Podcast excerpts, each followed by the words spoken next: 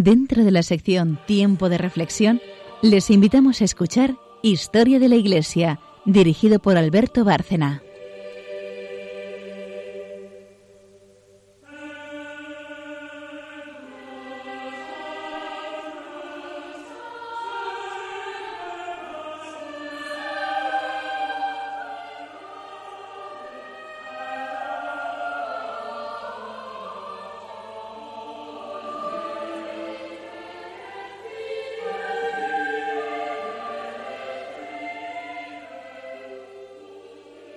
Buenas noches, oyentes de Radio María. Volvemos a encontrarnos para otro programa de Historia de la Iglesia. y estamos quienes hacemos el programa habitualmente, así que buenas noches, María Ornedo. Buenas noches a todos. Buenas noches, Carmen Turdemontis. Buenas noches. Y tenemos hoy una invitada eh, especial y excepcional, puesto que para el tema que vamos a desarrollar, que es la defensa de la vida, la gran tarea del pontificado de Juan Pablo II, la cuestión clave de ese pontificado, como él dejó clarísimo también en, su, encíclica Evangelium Vitae, tenemos a Blanca López Ibor, pediatra, oncólogo pediatra, de una familia de médicos, pero además ella misma eh, médico en ejercicio, que aparte ya de esa, de esa dedicación profesional de muchos años, pertenece a una institución creada precisamente por Juan Pablo II, la Academia Pontificia por la Vida, que tiene mucho que ver precisamente con la gran defensa que puso él en marcha y, como digo, de la que hizo, por cierto, eh, el núcleo central del pontificado. Si algo caracteriza eh, este pontificado riquísimo, del que hemos visto ya tantos aspectos, precisamente es esa defensa de la vida, y para hablar de ella, precisamente tenemos a Blanca, que nos hablará hoy. Ya hemos hablado de, este, de esta encíclica en otras ocasiones, en programas anteriores. Hoy nos vamos a centrar en principio un poco más en eutanasia, que es un tema que no hemos visto. Pero antes de nada, dentro de, este, de esta encíclica de Evangelium Vitae, que es donde se contiene lo esencial de la, de la visión del Papa sobre la vida, Recordemos que crea precisamente esa cultura de la vida contra la de la muerte. Es un término que él mismo acuñó y que es muy gráfico. Y en relación con, con esa encíclica y con la academia pontificia a la que pertenece Blanca, por cierto, en la misma encíclica, en el texto, hay un párrafo que, en, en el que el propio Papa nos dice por qué y para qué crea la academia. En su encíclica Evangelium Vitae dice que también los intelectuales pueden hacer mucho en la construcción de una nueva cultura de la vida humana.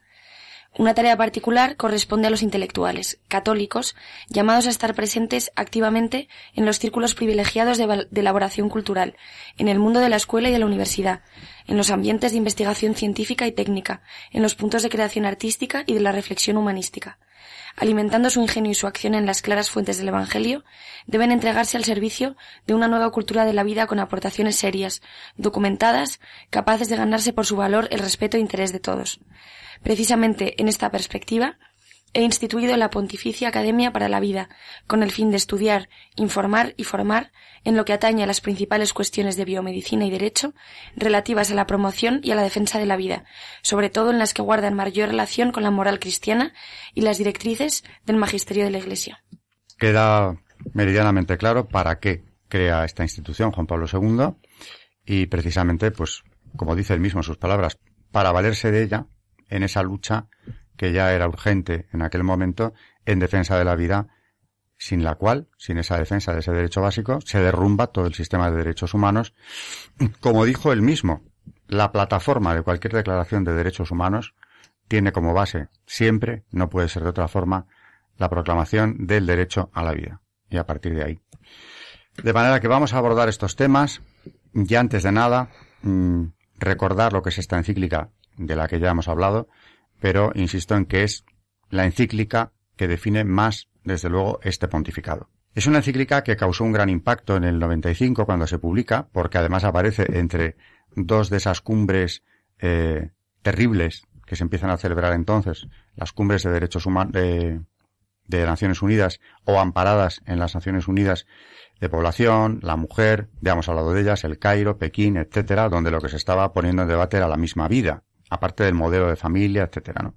Y entre una y otra aparece Evangelium Vitae, precisamente con un gran impacto, pero que sin embargo, incluso en medios muy desconcertantes, porque habían estado tradicionalmente contra Juan Pablo II, como es el Independent de Londres, que en esa época le eh, clasifica nada menos, después de felicitarle por el éxito obtenido en el viaje a Filipinas, como el dirigente mundial más íntegro de los que quedaban, que eso viniendo de ese medio es asombroso. Newsweek, por esa época, a esta encíclica le dedica una portada y la califica como la encíclica más clara, apasionada y contundente de todo el pontificado. La rúbrica, dice, de Juan Pablo II. Y es verdad, es una encíclica de una claridad, de una valentía eh, evidente, es una encíclica apasionada, lo que atrae la atención de todo el público ya desde el primer momento, y es contundente porque no deja lugar a dudas. Eh, clasifica, como no podía ser de otro modo, el aborto eh, como un crimen equiparable. Esto ya estaba en la Iglesia. Eh, la equiparación entre aborto y infanticidio es de Gaudium et Spes, uno de los documentos del Vaticano II. Así que estamos en presencia de una encíclica en la que se habla de la vida, el Evangelio de la vida, la nueva, la buena nueva de la vida. Y sin eso no podemos seguir hablando, lo deja muy claro el Papa, y esto incluso en su momento se interpretó como un cierto escollo a la hora de avanzar en el, en el camino del ecumenismo, porque las otras confesiones cristianas no tenían ni mucho menos tan claro ya el concepto de defensa de la vida como la Iglesia Católica. Así que, Blanca, rompiendo el fuego, en primer lugar, gracias por estar aquí. Es muy importante que hayas venido a un programa en el que se va a hablar de la vida, un miembro de la Academia Pontificia creada por Juan Pablo II para defenderla, precisamente. Así que, en primer lugar, hemos decidido hoy hacerte unas cuantas preguntas, a que tenemos la suerte de tenerte aquí hoy. Y, bueno, si vuelves serás siempre muy bien recibida aquí. Pero, pero ya estás. Y ya veremos en un futuro si conseguimos que vuelvas. Pero en cualquier caso, mm, cuéntanos, lo primero que a mí me interesa saber es esa experiencia, qué significó para ti el ingreso en la academia. Bueno, gracias Alberto y gracias María y Carmen por invitarme esta noche a estar aquí con vosotros. Em, para mí cuando eh, recibí la notificación de, que me habían nombrado miembro correspondiente de la Academia Pontificia para la Vida, la primera impresión fue, pues, no, creo que se han equivocado. No, no entiendo muy bien por qué, por qué cuentan conmigo para, para esta, para formar parte de esta, de esta academia. Yo creo que al principio pensé que es que yo tenía que aportar algo a la academia, pero pronto descubrí que no, que a lo que yo voy ahí es a formarme, a aprender y, y después a ser capaz de, de, transmitirlo, aquello que he aprendido y aquello en lo que me he formado. Eh, con lo cual, pues es, eh, es un privilegio para mí formar parte de, de esa academia para la vida. Y una responsabilidad, evidentemente, grande. Contar o formar parte de un proyecto como este, eh, el proyecto vital de Juan Pablo II, pues desde el primer momento tenía que ser, ¿no? Tuviste conciencia plena de que era una responsabilidad no digo abrumadora, pero desde luego enorme. Evidentemente. Sobre todo además porque no vale ir a la Academia Pontificia para la Vida y luego delante de los enfermos hacer otra cosa. ¿no? Lo que se trata es de, aplicarlo en tu día a día como médico y, y ser capaz de transmitirlo y enseñárselo a otros médicos y a otras personas que están um, todos los días frente a enfermos que, que tienen um, pues una situación en la que pueden en la que pueden morir o, o también encontrarte con um, preguntas que tienen que ver con el inicio de la vida. Entonces, bueno, sí que es verdad que los oncólogos pediatras tocamos mucho las dos partes, ¿no? El inicio y el fin de la vida. Claro, hay que tener en cuenta o recordar para quien haya llegado tarde que Blanca es oncólogo pediatra, con lo cual efectivamente está en contacto con esta realidad permanentemente y se esperaba de ella, evidentemente, al nombrarla, una coherencia, mm, porque como ella misma acaba de decir, no se puede tener una doble moral ni una doble actitud eh, o una diferente actitud dentro de la academia y fuera de ella, ¿no? Sobre todo cuando estás en el ejercicio de la profesión, como, como estaba y sigue estando Blanca. Queremos preguntarte muchas cosas, eh, porque aquí analizamos los textos, hay una parte de, del programa, la, la, última sección es Magisterio, que hace María, y, y, entramos, claro, en temas de doctrina, y desde luego este pontificado nos brinda una oportunidad mm, única para hablar de doctrina de la Iglesia, porque él hizo mucha. Eh, mucha de esa doctrina de la Iglesia quedó consolidada con él, porque la doctrina es evolutiva, ya le toca un periodo de la historia en el que se empiezan a cuestionar los derechos humanos, nada menos. Él puso el acento en eso. En la cumbre del Cairo y en Pekín también dijo, no estamos hablando ya de moral sexual, eh, estamos hablando a la hora de la vida del quinto mandamiento. Lo dejó muy claro. Estamos hablando de matar, que es distinto.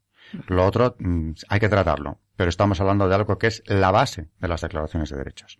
Y queríamos preguntarte, mm, me permito hacerlo el primero, por el tema de la eutanasia. Aquí en Evangelium Vitae se condena, por supuesto, claro, cualquier atentado a la vida humana por la dignidad del ser humano, eh, ontológicamente idénticos todos. Por cierto, que ese, ese concepto de dignidad humana, dignidad de la persona, ya se atacó en la conferencia de Pekín porque se consideraba que el concepto mismo de dignidad humana era contrario o un obstáculo para conseguir una auténtica igualdad. Es tan demencial el asunto como que la coalición, en ese caso era la Unión Europea, con algunos otros países como Canadá, la coalición que buscaba el cambio de los derechos humanos por otros, llamémosle, ya lo llamaron ellos, nuevos derechos, un estorbo a la dignidad de la persona.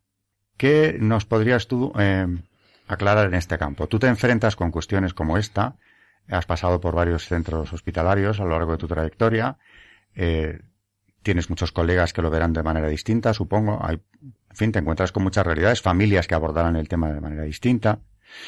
Desde una óptica de académica, de la Academia eh, para la Vida, ¿qué nos podrías decir eh, que nos aclare la situación en relación con la eutanasia hoy? Bueno, yo creo que lo primero que es sorprendente es la poca formación en estos temas que tenemos los, los médicos en, en España, ¿no? Y yo la primera. Es decir, nos forman técnicamente muy bien, eh, aprendemos a investigar, aprendemos a diagnosticar una enfermedad, un médico lo es para curar. Y eso es una cosa muy importante que hay que recordar. Y luego pues empezamos a practicar la medicina, primero como residentes y después pues más autónomamente, ¿no? Y, y muchas veces sin, sin saber lo que estamos haciendo, sin valorar lo que estamos haciendo, pues podemos caer en una pendiente que si nos paramos a pensar, a lo mejor no hubiéramos caído. Eh, o sea que lo primero que nos falta es, es formación. Es formación en antropología, es entender lo que es la, dignidad humana, como tú decías. Hay un sueco que lo llama el factor X, porque no sabe ponerle la palabra dignidad. Eh, y bueno, aprender y aprender bioética. En mi época, cuando yo estudié, pues estas cosas se aprendían en, deontología médica, en historia de la medicina, y, y, eran las Marías de la universidad. Yo me imagino que ahora, pues, esa enseñanza transversal de antropología y de bioética que deberías haber en toda la carrera de medicina, en todas las universidades, pues yo creo que, que se hace poco en, en España, ¿no? El médico como, como médico, como persona que ha decidido entregar su vida para cuidar y curar a los enfermos, pues, eh, o sea, en su mente no puede caber el concepto de eutanasia, porque eutanasia es acabar con la vida de una persona, o sea, pero con la intención de hacerlo, ¿no? Yo nunca he entendido por qué esto es algo que tienen que hacer los médicos, porque como digo, los médicos tenemos que curar. Entonces ya eh, no sé por qué, es decir, hay que recurrir a un médico para acabar con la vida de un enfermo. No, no acabo de entenderlo. Eh, sobre todo además porque dentro del concepto de curar, en, el final de la vida, cuando no podemos curar hay mucho que podemos cuidar y eso son lo que se conoce como los cuidados paliativos, que a lo mejor no hemos sido capaces de explicarlo, les hemos llamado de alguna otra forma y hemos creado una serie de términos que son muy confusos, ¿no? La eutanasia activa, eutanasia activa, eh, pasiva, limitación del esfuerzo terapéutico, ensañamiento terapéutico. Al final todo eso son términos que inducen a confusión y sobre todo inducen a confusión a los enfermos y a sus familias, que al final son los que son los que están delante nuestro, ¿no? El enfermo, el enfermo va a morir, pero la familia queda.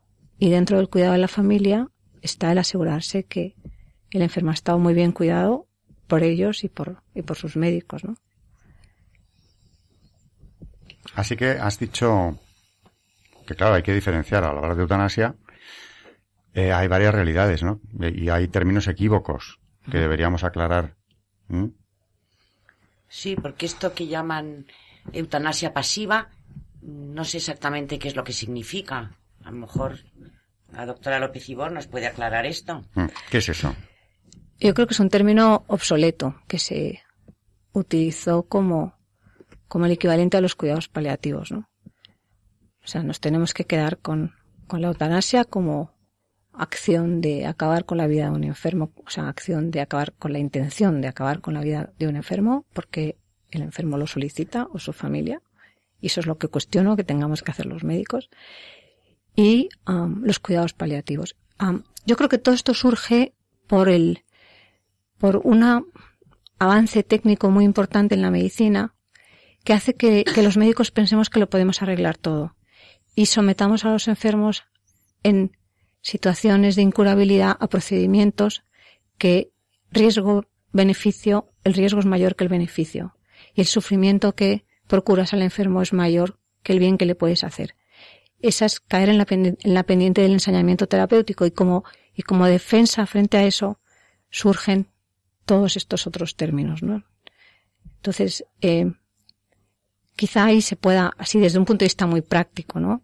Yo soy un médico tocatripas, no soy abogado ni, ni, ni nada de eso, soy muy, desde un punto de vista muy práctico. Yo creo que el enfermo tiene mucho miedo al, al ensañamiento terapéutico, encarnizamiento terapéutico, y tiene mucho miedo también a la, a la eutanasia. El enfermo lo que quiere es que le cuidemos hasta el final de su vida y, morir sin dolor, morir con sus síntomas, los que sean controlados y rodeado de su familia. Eh, el tema de la eutanasia se plantea cuando el enfermo se siente una carga. Y eso nos lleva a pensar que la muerte no se improvisa, que uno muere como ha vivido. Entonces, eh, ante, ante el hecho de empezar a tener um, pues cierto grado de discapacidad física o de problemas físicos que, que, tu enfermedad te está planteando, el pensar que, que tus familiares no te van a cuidar porque eres una carga para ellos, pues te hace pedir que acaben con tu vida, ¿no? Pero eso cuando profundizas un poco no es real, en absoluto, ¿no?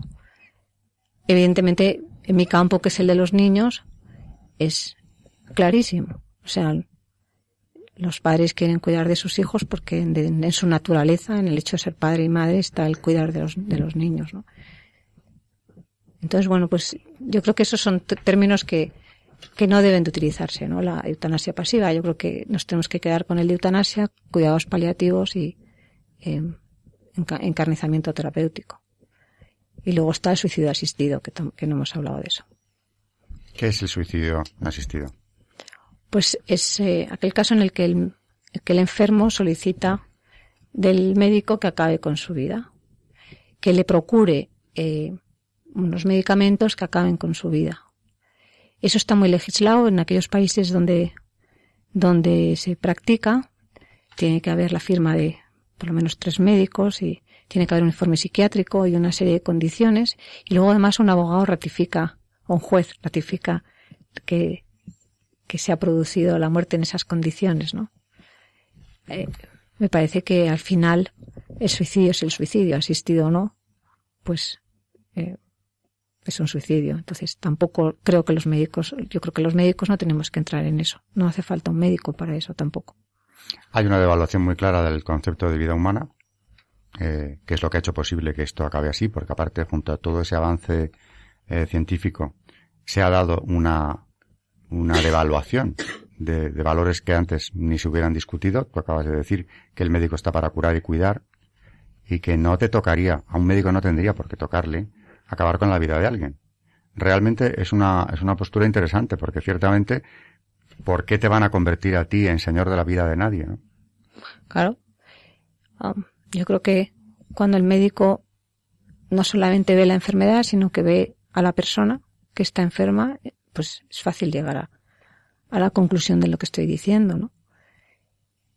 Entonces, yo creo que efectivamente la, vida humana se ha se ha devaluado en condiciones de, pues, o, por edad. La, las personas mayores en algunas sociedades, pues, se consideran una carga para los familiares, para la sociedad, para, um, y, y, y, bueno, hay que tener en cuenta además que la mayoría, yo creo que todos los continentes menos el africano ahora mismo tienen un índice de natalidad negativo respecto a, a la, o sea, a la, a la edad, ¿no? De la gente. Entonces, pues, pues bueno, mm, me parece que la, que, que no es, efectivamente, no es el médico el que tiene que intervenir en todo eso. Yo creo que la, el problema es cuando el enfermo se siente, se siente una carga y, o cuando el médico no es capaz de ver la dignidad de esa, de esa persona, ¿no? Porque está un enfermo, o sea, la pregunta es, ¿un enfermo que está en coma eh, es una persona o no es una persona? ¿Es tan persona como el que no lo está? ¿O un, una persona con algún tipo de, cualquier tipo de minusvalía? Entonces, ¿qué derecho tenemos nosotros para cuestionar la dignidad de una persona, no? Claro, pues Juan Pablo II sostenía, como la Iglesia sigue haciéndolo, claro, es doctrina de la Iglesia, que todos ontológicamente tenemos la misma dignidad, exactamente la misma, con independencia de la situación en la que nos encontremos. Así es. Y, claro, esto forma parte de la actitud relativista, verdaderamente terrible en la que estamos inmersos hace ya tiempo, en la que relativizando se llega a conclusiones como que, bueno, eso de la vida depende. No es algo sagrado. En esas cumbres que ya hemos comentado aquí, precisamente lo que se discutía era eso, ¿no?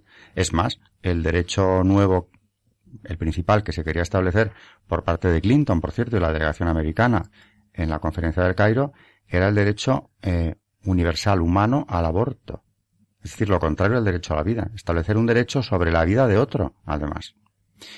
Esto es no sobre la vida de otro, en principio, ¿no? Porque también eh, se cuestiona si eliminar a personas que no lo están pidiendo ni mucho menos. Aquí cuando hablamos de eutanasia, como tú dices, hay mucho confusionismo y vamos en la dirección de eliminar a los que estorban. Juan Pablo II tiene una, un documento del que ya hablaremos, porque eso no, hoy no nos va a dar tiempo, que es la Carta a los Ancianos. Tú acabas de hablar de ellos y realmente el valor que han tenido, socialmente hablando, los ancianos en cualquier cultura, eh, en cualquier época, ha sido enorme la consideración hacia el anciano. Hombre, tanto como para constituirles en consejeros de la sociedad. Los senados vienen de ahí. Y hoy en día la devaluación del anciano es tan brutal como que, como tú dices, desgraciadamente pueden llegar a sentirse cargas mm, que no tiene por qué asumir nadie. Que ellos lleguen a pensar eso es terrible, ¿no? Pero nos refleja un ambiente social. A mí me ha gustado mucho lo que ha dicho la doctora López Ibor respecto a que es mentira, es mentira que el enfermo eh, pide la muerte, ¿no? Esto que ella ve cada día con los enfermos y viendo las palabras de Juan Pablo II sobre el sufrimiento del cual eh, la doctora sabe tanto, ¿no? Y ha visto a tantos niños en su vida y a tantos enfermos. Dice, por ejemplo, que el sufrimiento, más que cualquier otra cosa, es el que abre el camino a la gracia que transforma las almas. Dice esto tan bonito, cuando este cuerpo está gravemente enfermo, totalmente inhábil, y el hombre se siente como incapaz de vivir y de obrar, tanto más se ponen en evidencia la madurez interior y la grandeza espiritual, constituyendo una lección conmovedora para los hombres sanos y normales. El sufrimiento parece pertenecer a la trascendencia del hombre. Es uno de esos puntos en los que el hombre está en cierto sentido destinado a superarse a sí mismo y de manera misteriosa es llamado a hacerlo. No es verdad que todo sufrimiento sea consecuencia de la culpa y tenga carácter de castigo. La figura del justo Job es una prueba de, de ello en el Antiguo Testamento. La revelación, palabra de Dios mismo, pone con claridad el problema del sufrimiento del hombre inocente, el sufrimiento sin culpa. Yo quiero que la doctora López Ibor nos cuente estos niños que ella ve cada día, que a lo mejor, bueno, pues no les queda mucho para vivir, estos ángeles con los que ella se encuentra día a día, que nos cuente un poco este, este momento antes de morir, cómo, cómo, cómo es esta maravilla que ella vive. Me quedo con la pregunta porque tenemos que ir a la siguiente sección, que es el santo del día, y creo que Carmen nos va a hablar de una santa relacionada precisamente con Juan Pablo II. Así que Adelante. Bueno, primero tenemos que hacer la pausa y, y hablaremos de, de Teresa de Calcuta.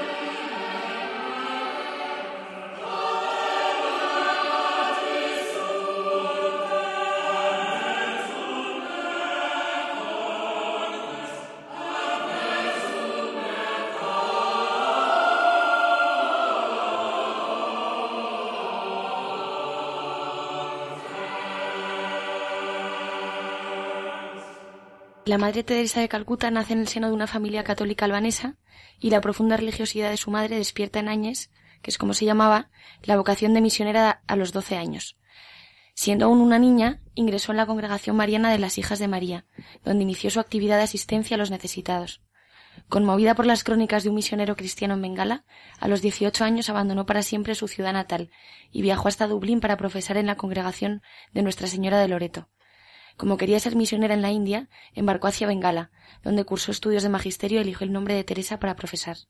Apenas, apenas hechos los votos pasó a Calcuta, la ciudad con la que habría de identificar su vida y su vocación de entrega a los más necesitados. Durante casi veinte años ejerció como maestra en la St. Mary's High School de Calcuta.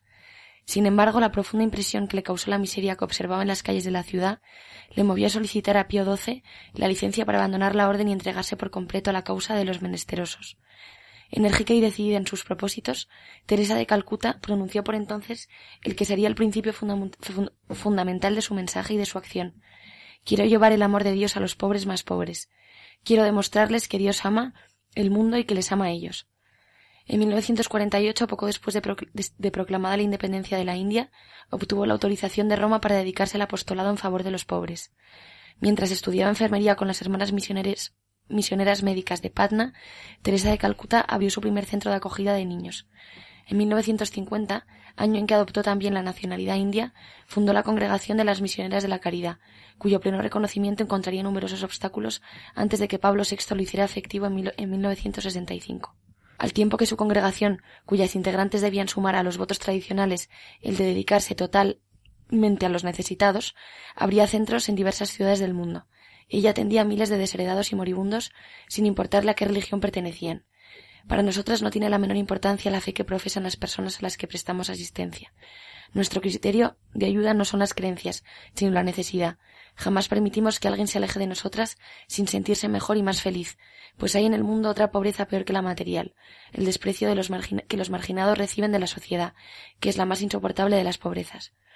En concordancia con estas palabras, Teresa de Calcuta convirtió en el premio de una rifa un coche descapotable que le dio el Papa Pablo VI durante su visita a la India en 1964, regaló a su vez de la comunidad católica y destinó los fondos recaudados a la creación de una leprosería en Bengala. Posteriormente convencería al Papa Juan Pablo II de abrir un albergue para indigentes en el mismo Vaticano. El enorme prestigio moral que la Madre Teresa de Calcuta supo acreditar con su labor en favor de los pobres más pobres llevó a la Santa Sede a designarla representante ante la Conferencia Mundial de las Naciones Unidas celebrada en México en 1975, en ocasión del Año Internacional de la Mujer, donde formuló su ideario basado en la acción por encima de las organizaciones. Cuatro años, más, tarde, santificada no solo por aquellos a quienes ayudaba, sino también por los gobiernos, instituciones internacionales y poderosos personajes, recibió el Premio Nobel de la Paz. Consciente del respeto que inspiraba al Papa Juan Pablo II, la designó en 1982 para mediar en el conflicto del Líbano, si bien su intervención se vio dificultada por la complejidad de intereses políticos y geoestratégicos del, área. En 1986 recibió la visita de Juan Pablo II en la Nirmal Hidrai o Casa del Corazón Puro, fundada por ella y más conocida en Calcuta como la Casa del Moribundo. En el curso de los años siguientes, aunque mantuvo su mismo dinamismo en la lucha para parir el dolor ajeno, su salud comenzó a declinar y su corazón a debilitarse. Finalmente, tras superar varias crisis, cedió su puesto de superiora a Sor Nirmala, una hindú convertida al cristianismo. Pocos días después de celebrar sus 87 cumpleaños, ingresó en la unidad de cuidados intensivos del asilo Woodlands en Calcuta, donde falleció. Miles de personas de todo el mundo se congregaron en la India para despedir a la santa de las cloacas. Seis años después de su muerte en octubre de 2003 y coincidiendo con la celebración del 25 aniversario del pontificado de Juan Pablo II, la Madre Teresa de Calcuta fue beatificada en una multitudinaria misa a la que acudieron fieles de todas partes del mundo. A finales de 2015, el Papa Francisco aprobó su canonización y el 4 de septiembre de 2016 es la fecha prevista para la ceremonia que ha de elevarla a los altares.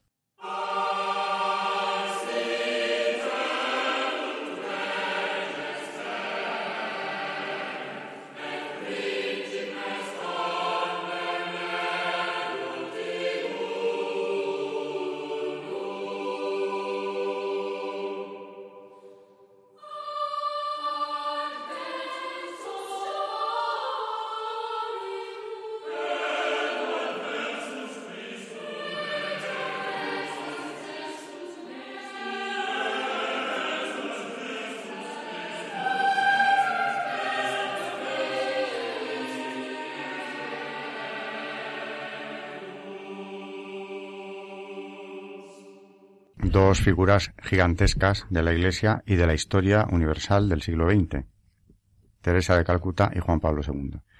Unidos, desde luego, eh, se conocieron, se trataron, se apoyaron en vida y han quedado vinculados ante la historia también, como Carmen acaba de, contarnos, porque el proceso, precisamente, que la ha llevado a los altares, bueno, que va a ser proclamada eh, ya santa en septiembre, lo inició precisamente, todo ese proceso se inicia ya con, con Juan Pablo II, aunque realmente habrá que esperar eh, a su beatificación, a, la época que nos ha contado a Carmen, pero el apoyo que tuvieron, y además has contado una anécdota de lo del coche de Pablo VI, y como ella después también consiguió uno de, Juan Pablo II para sus pobres. Bueno, dos figuras vinculadas, como digo, hay imágenes muy, muy impresionantes de los dos, ya mayores, eh, reuniéndose en el, en el Vaticano. En fin, una, una gran figura de la que hay mucho que aprender. Y además, como estaba hablando Blanca y hablando de la eutanasia, eh, precisamente qué mejor persona para, para entender la dignidad, una dadora de dignidad, en realidad, ¿no? Alguien que dio dignidad a todos esos pobres que estaban, bueno, y que siguen estando eh, en la India y que luego, pues, por todo el mundo. Claro, porque una de las primeras misiones que ya se atribuyó era la de que no muriesen en mitad de la calle, que tuvieran lo que es de verdad una muerte digna, que no es matar a la gente, sino acompañarla y apoyarla, consolarla en lo posible hasta el final y que mueran como hijos de Dios. Bueno, antes de la, de la sección de Carmen y, del santo, la gran santa de hoy, María, le estabas haciendo una pregunta blanca en relación con a sus niños. Los niños. Que nos contara cómo vive ella y sus niños este momento tan horrible. Bueno, pues que un niño que no tiene solución y que se va a morir y todo esto. A ver, el primer mensaje claro y alto es que el 80% de los niños diagnosticados de cáncer se curan. Luego, el objetivo del oncólogo pediatra ya no solo es curar el cáncer, sino lograr que el niño sea un adulto sano, desde el punto de vista físico, psíquico, social y espiritual. Y eso que se dice en una frase es muy complicado, porque hay que integrar la enfermedad en su vida normal, no hacer de él un héroe, no sacarle de, su ambiente y tratar de que um, la enfermedad sea una un hecho circunstancial en su vida, pero el niño es un niño y tiene que crecer y madurar a lo largo de ella. Menos del 20% de los, de los niños diagnosticados de cáncer en España eventualmente mueren de la enfermedad o de sus complicaciones. Bueno, creo que es importante entender que cuando uno enferma, una persona enferma tiene miedo a dos cosas. Eh, tiene miedo al dolor y tiene miedo a estar solo. Creo que los adultos también tenemos miedo a volvernos locos, no estoy muy segura de eso, pero todos tenemos miedo al dolor y tenemos miedo a que nos dejen solos. Si desde el momento del diagnóstico de, de cáncer en un, en un niño o un adolescente, en uno de mis enfermos, eh, le hacemos entender que no, no va a tener dolor y que nunca va a estar solo, pues, y eso es así a lo largo de toda la enfermedad. Si el final de su enfermedad es ser que, que se va a morir, él llega a esa situación sabiendo que no va a tener dolor y que no va a estar solo. Y eso es lo que quiero decir cuando la muerte no se improvisa. Es decir, es todo un camino que recorren no hay un punto de inflexión, sino es un camino que recorren en el que tanto el niño, depende de la edad, claro, y sus padres saben muy bien cuál está siendo la evolución de la, de la enfermedad. Ellos, la frase con la que lo explicamos en la unidad es que el niño manda. Y el niño manda quiere decir que nosotros nos vamos fijando en, en lo que necesita y se lo vamos, y se lo vamos procurando siempre. Por supuesto, necesita que sus síntomas físicos estén aliviados, ¿no? El dolor, el, pues no sé, los síntomas que pueda, que pueda tener. Evidentemente no seríamos médicos si no fuéramos capaces de aliviar esto, ¿no? Em, y luego las necesidades que pueda tener de todo tipo. Pueden ser, pues, que vengan sus amigos a verle, que estén sus, sus hermanos con él, eh, lo que él necesite. Y, y le vamos, y nos vamos adaptando a la situación de él. Cuando llega un, momento en el que um, su situación clínica no le permite mandar, como estoy diciendo, son sus padres los que han aprendido y los que conocen lo que el niño necesita. Y entonces, pues, son ellos los que van poniendo voz a su hijo, ¿no? Y nosotros acompañando todo lo que necesita. Al final, esto eh, lo he aprendido después de reunirme cada 15 días de mi vida desde hace muchos años con un grupo de padres que, que no es un grupo de duelo, o sea, no hay un psicólogo en ese grupo ellos son, es un, yo lo defino como, como un grupo de amigos del alma, ¿no? Comparten el haber perdido un, hijo, no, no necesariamente en mi hospital, ni necesariamente de cáncer, y son ellos los que, los que me han ido enseñando lo importante que es ese camino hasta, hasta que el niño muere. eh, no hay, no hay una palabra mejor para expresar esto que es um, la palabra de la paz que sienten los padres, la paz que hay en el hospital, el asombro ante algo que nos supera y sobre todo el comprender que la enfermedad grave de un hijo y la muerte de un hijo es un misterio. No hay una explicación, por mucho que intentemos buscarla. Y ante el misterio uno se arrodilla, sale, sale corriendo o se arrodilla y después se levanta y se pone en búsqueda, en búsqueda de, esas respuestas que son um, vitales en el ser humano y que, y que solamente encontraremos la respuesta cuando, cuando lleguemos al otro lado. Es decir, el cielo al final es entender, ¿no? Lo que nos, todas estas cosas que no entendemos aquí. Hay otra cuestión hablando de la vida, eh, ahora que hablamos de Juan Pablo II, su gran defensor, que, nos interesa, yo creo que a todos, eh, hablar contigo ya que tenemos hoy la suerte de que estés aquí, que es no solamente su final o su eliminación, eh, como es en el aborto, como es en la eutanasia, sino su transmisión.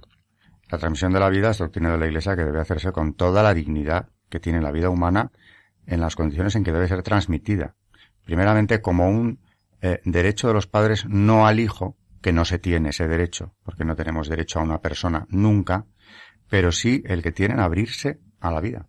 El derecho de abrirse a la vida eh, en ese santuario de la vida que es la familia, formada por la unión conyugal, eh, ese derecho lo tienen.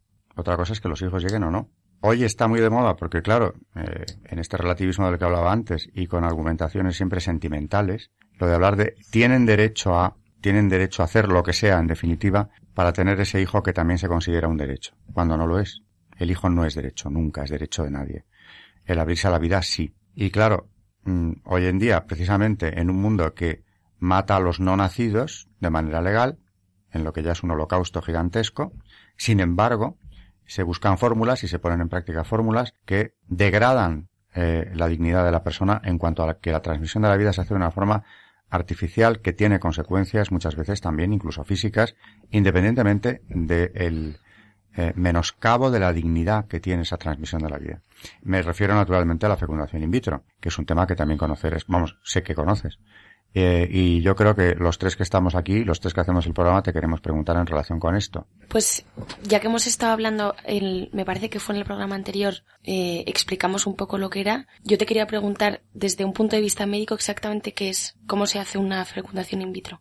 Bueno, yo no soy una experta en fecundación in vitro, ¿no? Pero, eh, o sea, convierte en algo mecánico, algo que es, eh, que es un, un hecho absolutamente asombroso, que es el hecho de la concepción, en el cual, como sabéis, el, el óvulo sale del ovario en un baile eh, con la zona, lo que se llama la zona pelúcida de la célula. Imaginaros como los, como con, la, con, el pelo, ¿no? Eh, al aire, ¿no?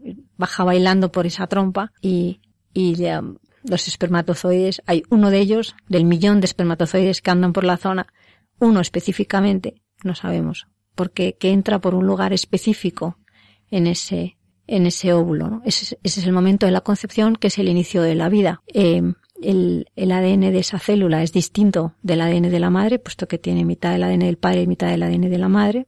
Está vivo y es humano, no es de lagartija ni de nada, es vida humana. Por eso la vida humana comienza en el momento de la concepción. En ese momento ya eh, en la mujer se empiezan a desencadenar una serie de, de uh, mecanismos bioquímicos, que es el diálogo de la madre con el, con el, embrión, eh, que, que va como, va dirigido hacia, hacia anidarlo, de tal forma que cuando la célula fecundada llega al anidarse en el útero, pues se encuentra su, como su lugar, ¿no? Donde, donde va a desarrollarse y, y eventualmente, pues nacerá. La fecundación in vitro rompe todo esto. Lo primero es porque coge al óvulo de los pelos, literalmente hablando, eh, le inyecta un espermatozoide, el que el médico decide, lo mete por la zona que puede y después le pone en, una, en un medio de cultivo. Y en ese medio de cultivo pasa los primeros días de su vida. Eh, cuando es cuatro células, hay dos células que van a ser embrión y dos células que van a ser los anejos, que van a ser placenta esto. Eh, en ese momento que es cuatro células, creo que es, hay una célula que, que quitan para asegurarse que no tiene ninguna uh, cromosomopatía ni nada patológico, asegurarse que es un embrión sano. Y bueno, y ahí sigue el embrión durante unos días eh, hasta que es lo suficientemente mayor para, para ser implantado en la madre. A todas estas, la madre está en su casa y no tiene ni idea de que tiene un embrión eh, que está vivo en, en, un medio de cultivo. Con lo cual ese diálogo bioquímico, esa, esa preparación de la, del útero de la madre para acoger a, esa, a ese diminuto ser, pues no se produce, ¿no? Se produce como de golpe. Eh, o sea, lo estoy contando muy anovelado, pero es que es como muy gráfico, porque a mí el día que lo escuché contar así me impresionó mucho. Eh, con lo cual, yo siempre digo lo mismo, la naturaleza ni premia ni castiga, solo tiene consecuencias. Es decir, si tú plantas un camping en el medio de la, de un río y viene una riada, pues evidentemente las consecuencias son las que son, ¿no? Y, y en el tema de la fecundación in vitro, pues, pues yo creo que pasarán años y nos daremos cuenta de, de qué consecuencias está teniendo esto sobre la evolución del ser humano. Antes la evolución en las teorías darwinianas pues venía de, pues producida por el medio ambiente y cosas que se iban produciendo, ¿no? Ahora somos los seres humanos los que estamos influyendo en la evolución del propio ser humano, porque estamos seleccionando, estamos descartando a los que no están bien y no estamos dejando nacer a los niños que tienen eh, problemas mm, en su formación o en su, o en su genética. Y, efectivamente hay muchas cosas de la fertilización in vitro que, que no se conocen, muchas muchas um, pues factores que se ponen en los medios de cultivo que no que no están perfectamente que no están homologados que no todo el mundo hace igual y que y que se desconoce la influencia que va a tener eso sobre sobre los seres humanos en el futuro no sobre su propia fertilidad sobre sobre una serie de problemas sobre sus propias enfermedades no todo esto está en estudio y, y es un tema que que si uno empieza a investigar pues ve que que a la comunidad médica nos preocupa. Creyente o no creyente, católica o no católica, nos preocupa. Nos preocupa científicamente hablando. Porque, claro, se deduce que pueden tener o tienen frecuentemente secuelas o un condicionante ya, eh, una amenaza sobre su salud en el futuro, ¿no? Que viene desde el mismo momento en el que se ha hecho artificialmente esa, esa concepción que acabas de describir, totalmente artificial, casi contra la naturaleza, pero por lo menos forzándola y privándole además a ese embrión desde su primer desarrollo al, al, ambiente de acogida que necesita y que tiene cualquier embrión concebido normalmente. ¿no? ¿Qué secuelas puede tener después? Pues no lo sé, hay, o sea, vamos a ver, hay, hay estudios, eh, o sea, estos son estudios epidemiológicos eh, de, de, números muy grandes de, de niños nacidos por otras uh, técnicas de reproducción asistida. O sea, esos, eso es lo que los científicos podemos decir, ¿no? Aquello que está publicado, que se pesa y que se mide, ¿no? Otra cosa es la sensación que tengamos, ¿no? Y hay publicaciones que, que sí apuntan a una mayor incidencia, no significativa, pero mayor incidencia de, cáncer en niños nacidos de fecundación in vitro, por ejemplo, ¿no? De tumores pediátricos en el primer año de vida, tumores embrionarios y, y especialmente agresivos, por ejemplo, ¿no? Esto pues se está estudiando y, no es una, una, afirmación categórica que yo pueda hacer en este momento, pero sí que es un tema que, que nos, que nos preocupa. Eh, también pues hay mmm, problemas que se desarrollan en el primer año de vida, malformaciones que no se han diagnosticado eh, en el momento de nacer o desde luego intraútero y que, y que se ven durante el primer año de vida. Esto es un artículo que se publicó en una serie, creo que sueca, muy grande, en un New England Journal of Medicine hace unos años, ¿no? Es decir, sí que tiene, sí que tiene consecuencias y, y bueno, el 1% de los niños nacidos en Estados Unidos son nacidos de otras técnicas de reproducción asistida y creo que en España nacen unos 35.000 niños. A mí lo que me asombra es que cada vez veo más familias que el primer niño es nacido de una, tras una fecundación in vitro y luego esa familia tiene dos y tres niños eh, concebidos naturalmente. Entonces es algo que me sorprende muchísimo. Eh, porque, no sé, yo creo que puede ser un poco eh, correr un riesgo que, que puede ser que puede ser muy complicado, ¿no? Porque, o sea, ¿qué pasa cuando cuando te han asegurado que, el embrión que te han implantado es un embrión sano, perfecto, sin ningún problema, y, y luego pasan los años y enferma gravemente de algo, ¿no? Eh, cuando, cuando, eh, una de las, la primera pregunta que los padres me hacen cuando me conocen es por qué. ¿Qué pude hacer yo para evitar que mi hijo enfermara de algo tan grave como es un cáncer? Y yo no tengo esa respuesta. O sea, el cáncer en el adulto es otra cosa. Es decir, si tú fumas y fumas y fumas y fumas, pues si luego tienes un cáncer de pulmón, bueno, has fumado. O si te pones al sol como un lagarto sin ninguna precaución y luego tienes un melanoma, pues es que te has expuesto al sol, ¿no? Pero tú has tenido un hijo, has cuidado de él, has hecho absolutamente todo lo que tu pediatra te ha dicho y el niño enferma. Y la pregunta es, ¿qué he podido hacer yo para que esto haya sucedido, no? Y es una pregunta que, que por supuesto no es la pregunta, pero que siempre se hace, ¿no? Y yo como médico me pregunto, por eso también estoy investigando la relación que hay entre cáncer y fecundación in vitro.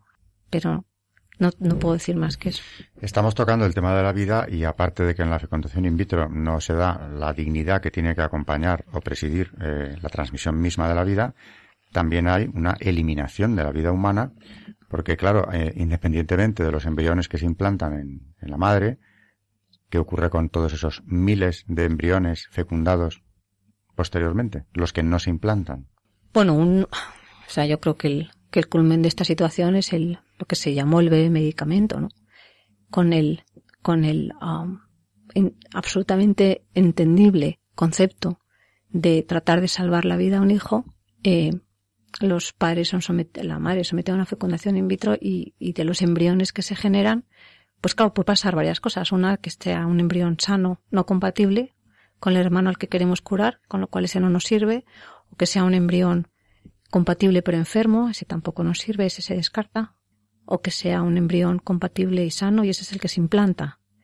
Eh, ¿Qué pasa con, con los que no se implantan? Pues algunos quedan en un congelador para uso futuro, eh, que dicen que para los padres, pero que la realidad es que es muy poco frecuente que los padres hagan, se sometan a una, segunda fecundación in vitro. Y los, y aquellos que están eh, enfermos se, se desechan, se descartan.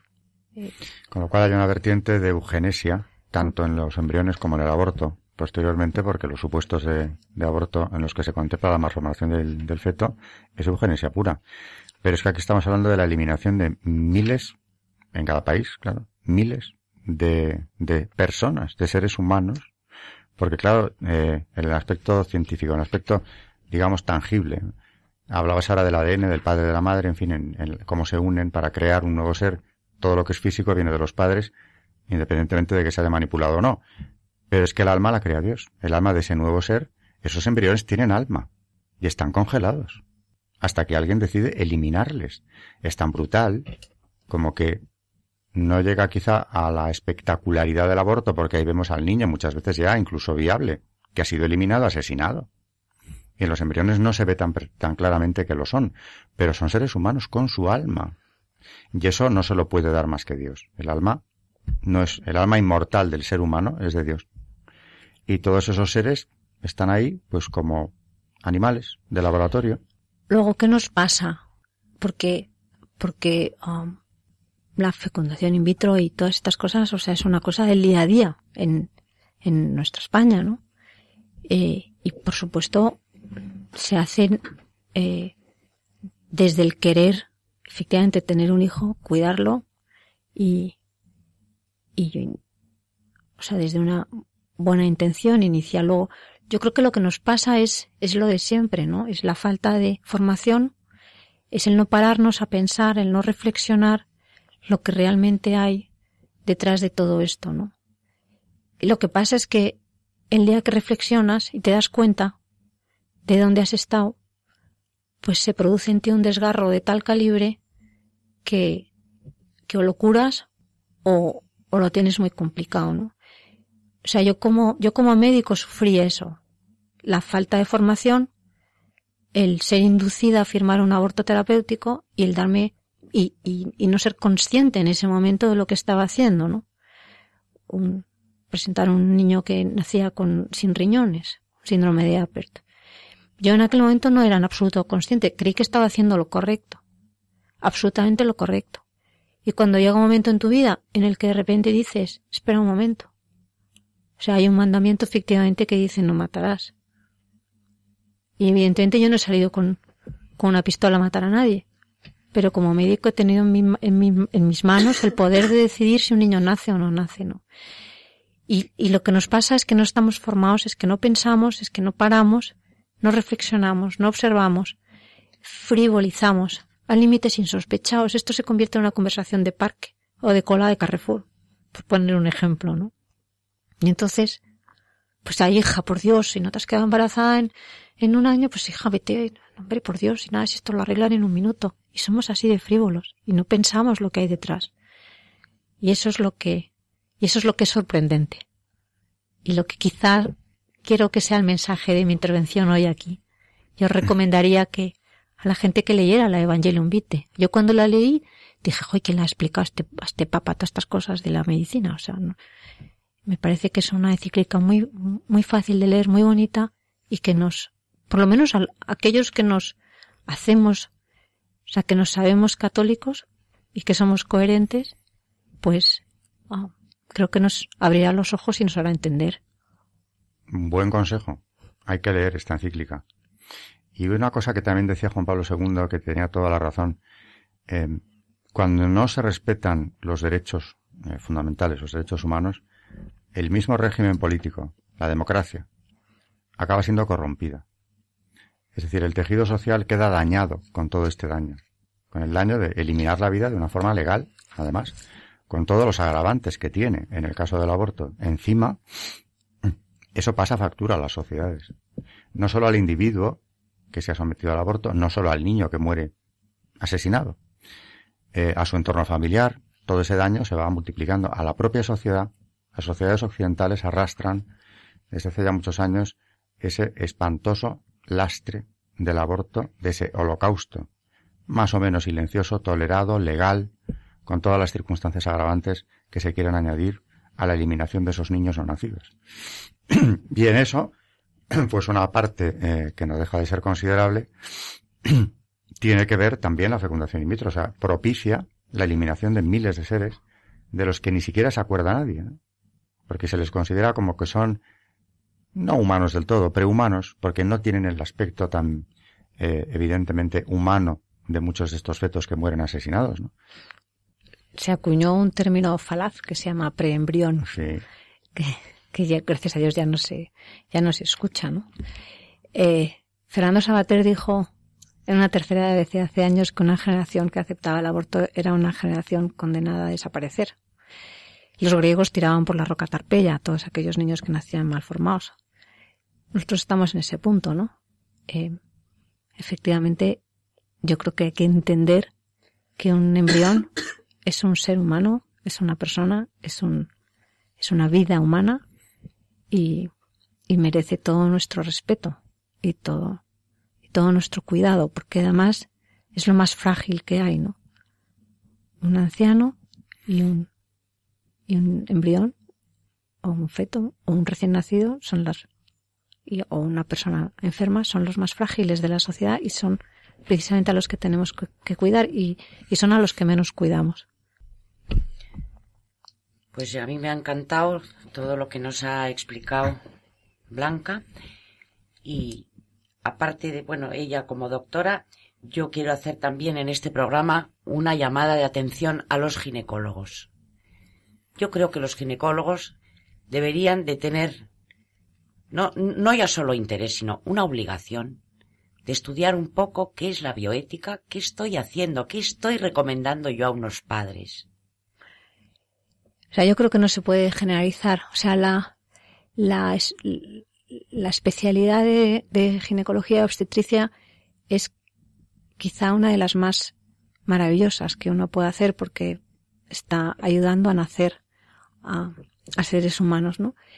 Eh, yo creo que efectivamente hay una, unas, evidentemente los que hacen el aborto son médicos, los que manipulan embriones son médicos, ¿no? Y yo siempre pienso que que cada uno se va a dormir cada noche con las decisiones que ha tomado cada día y que, y que todos tenemos esos diez minutos en nuestra vida en los que nos paramos, como decía antes, y pensamos lo que estamos haciendo, de dónde venimos y hacia dónde vamos, ¿no? Y, y efectivamente, yo creo que si la formación en antropología, en bioética, eh, se, se extendiera a las universidades desde la desde el primer curso de medicina, como ya existen en universidades en, España, seguramente las cosas cambiarían.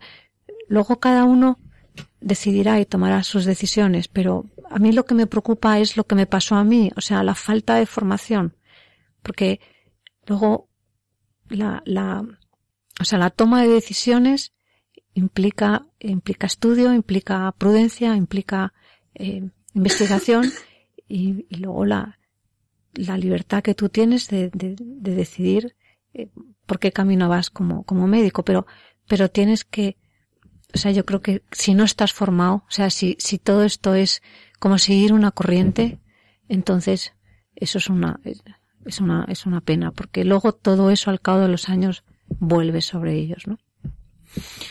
Muchísimas gracias, Blanca López Ibor. Ha sido, ha sido una maravilla poderte tener aquí hoy. Eh, creo que has aclarado mucho, desde luego, a nosotros y seguro que también a mucha, a mucha gente que nos está oyendo. Eh, así que bueno, volveremos a intentar traerte en otra ocasión porque se nos ha hecho cortísimo y seguro que a los oyentes también. Buenas noches, Carmen Turdemontis. Buenas noches. Buenas noches, María Ornedo. Buenas noches y muchas gracias. Eh, buenas noches, Blanca. Y buenas noches, oyentes de Radio María. Hasta el próximo programa. Buenas noches.